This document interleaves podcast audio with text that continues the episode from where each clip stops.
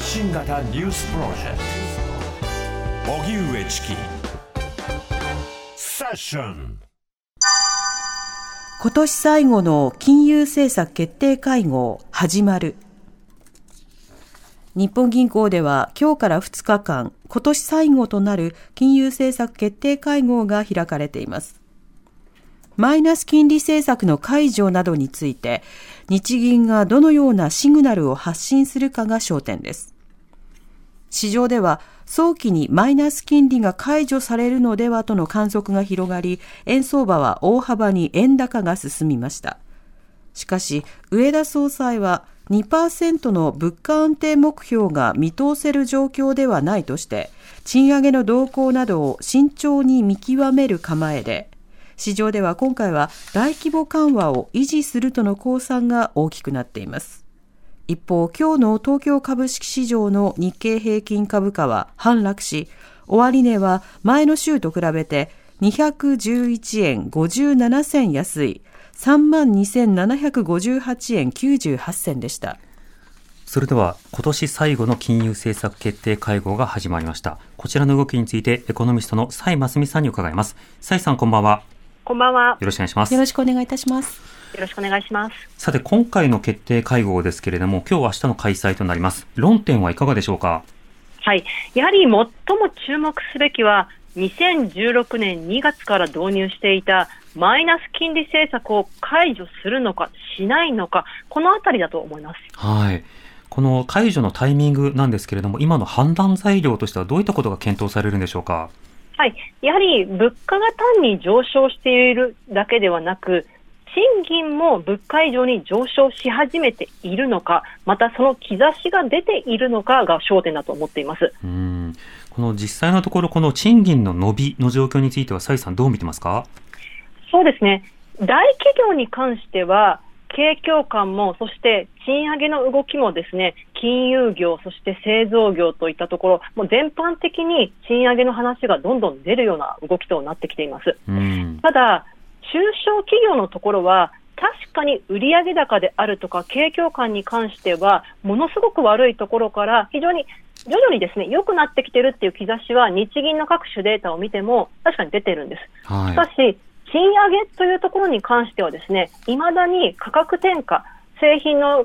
原価であるとか、あらゆるものが上がっているところが価格にすら、販売価格にすら転嫁できないよとですね、うん、そうアンケート調査でも答えているような中小企業もまだ半分であるとか、一部の検証レポートであるとか、アンケート調査を見てみると、過半数がそういう答えをしているであるとか、まだ賃上げっていう動きがですね、出ていないっていうところもあるんですね。なのでちょっと大企業と中小企業であまりにも濃淡があるのかなっていうところですね。なるほど。これ、賃上げが実際の物価高以上にならなくてはいけないという点注目されてますけれども、数字上はまだ追いついていないんでしょうか？そうですね、これ、何を見て数字上追いついてるかって判断するのは非常に難しいんですが、まず、あの一般的にですねあの見られます実質賃金、あの物価を調整したあの厚労省が発表している実質賃金を見てみると、まだ全体的にはマイナスとなってるんですね、つまり物価上昇の方が激しいよと。でただ、ですね明らかにその物価だけが上昇しているのではなく、一部の企業には賃金の上昇が、まあ、兆しが出ているので、これが継続するかどうかっていうところですかね。また、岸田政権、この間のその賃上げなどについては、一方で稼ぐ力というものを上昇してほしいというようなことを訴えている一方で、えー、まあ、価格に対して転嫁できるような下請け G 面、これを強化するなどと発表しています。こうした方針についてはいかがでしょうか。そうですね、まあ、すでに下請け保護法っていうのは存在していて、そしてそれによって、まあ、大企業であるとか、その受託をですね、行っている企業に対して訴えられるような、そういう法律はあるんですが、はい、実質的にそれがですね、本当に下請け保護法がこうあるんだから、そんないじめないでくださいなんてことが言えるのかっていうと、やっぱり難しいっていうのが現状としてあります、あの一部のところには。ですから、こういった話をですね強化するっていうのは、非常にありがたいことなんですが、本当に機能するかっていうのは、ちょっとわからないなと。本当にそれ、下請け保護法違反なのかって判断するとなると、ですね非常に難しいところがありますからね、えー、うんまあ、徹底して実行できるかどうか、そしてそれによって直ちに賃上げとなるか、まあ、この点も見なくてはいけないと思います。さて、上田総裁に代わって、まあ、しばらく経ちますが、黒田総裁時代との変化などはいかがでしょうか？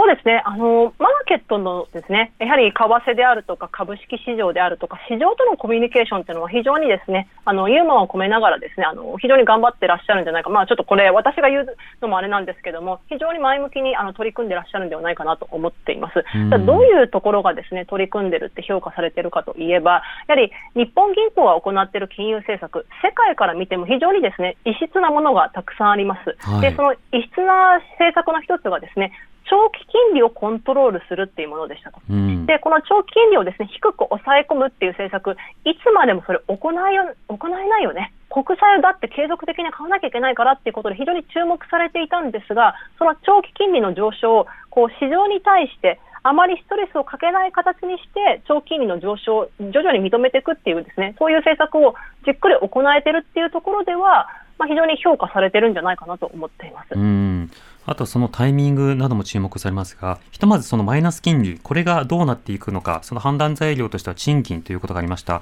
あの、国会などでの質問でも、来年、これ利上げどうなのかというところが注目されています。サイさんいかがでしょうか？そうですね、この来年来年の特にですね春だと思っています、はい。もしもマイナス金利政策が解除されるなもちろんね、明日の可能性はゼロではないとは思うんですけども、うん。やはり来年の4月に春闘であるとか、そして中小企業のところにも賃上げっていうところが広がってくるのか、それを確認して、まあ、利上げを、利上げといいますか、あのー長期金利だけではなく、変動金利のところにも影響するマイナス金利政策解除するのかどうかってところですかね。これ仮に利上げというものが実現された場合、まあ、人々の暮らし、あるいは経済状況にどういった影響が出ると見込まれるんでしょうか？はい、やはりまずマイナス金利政策が解除するっていう話になってくると、同時にゼロ金利政策もいつ解除しますかっていう話になってくると思うんですね。はい。で、そうなってくると、どこに影響するかといえば、やはり住宅ローンの変動金利のところですね。うん。新たに借りようっていう人だだけではなく、すでに借りている人のですね、住宅ローン金利もですね、上昇する可能性が出てくるので、となると、あの負債が増えるっていうことになりますから、はいやはり家計に対してマイナスの影響が出てくるかもしれません。うんただ、もちろんその変動金利が上昇する以上に賃金もどんどん上昇していくよなんていうですね、そのムーブメントが起きていれば別なんですが、はい。まずは住宅周りのところですね。でうん、それによって消費が抑え込まれるのかどうかであるとかですかね。うん、なるほど。また、国外というと FRB の利上げ、利下げ、これがどうなっていくのか、まあ、来年の利下げのタイミングが注目されていますが、これはいかがでしょうか？そうですね、これ、可能性は極めて高いと思っています。うんというのも、来年は何が注目かといえば、アメリカの大統領選挙だと。はい。で来年以降ですね、やっぱり大統領選挙に注目が集まってくるだろう、さらにと。で、そうすると、こう、過去のですね、先行研究なんかを見てみると、やはり、大統領選挙の前っていうのは、こう、アメリカの FRB 中央銀行がどうしても緩和的な姿勢になるよっていったことがですね、いくつか報告されてるんですね。うんと。なると、アメリカは利下げの方向に行く可能性が高まっている。でも一方で日本は、むしろこう金融政策引き締めの方法方向、まあ、緩和をですねより緩和しない方向に持っていこうってなってくると、はいちょっと為替も大きく動く可能性があるのかなと思っています。うん。まあ、今の円安状況からやや変化していく可能性というのも背景としてはありますよね。そうですね。ただ、あの、長期的なですね、円安のトレンドっていうのを見てみると、今私たちが普段見ているのは名目の為替レートなんですが、うん。そのもの、通貨そのものの強さを示したですね、あの、実質実行為替レートっていうのを見てみると、まあ、52年ぶりのですね、安値つけてるんですね。はいまあ、1ドル360円時代ぐらいの固定相場制ぐらいの時の方時まで、まあ、日本円っていうのはちょっと弱くなってるんじゃないかって指摘があるので、円高に触れたとしても、まあ、それほど、いわゆる昔の100円とか70円とかになることはまずないんじゃないかなと私は思っています。うん。さて、その他政府、いろいろなその財源の支出ですね、今回その予算というものも組んだりしていますけれども、とりわけ、まあ、少子化対策や大学無償化、かっこつきですね、などがこう、提案、提言されています。こういった打ち出されている政策については、蔡さんどう見ますか？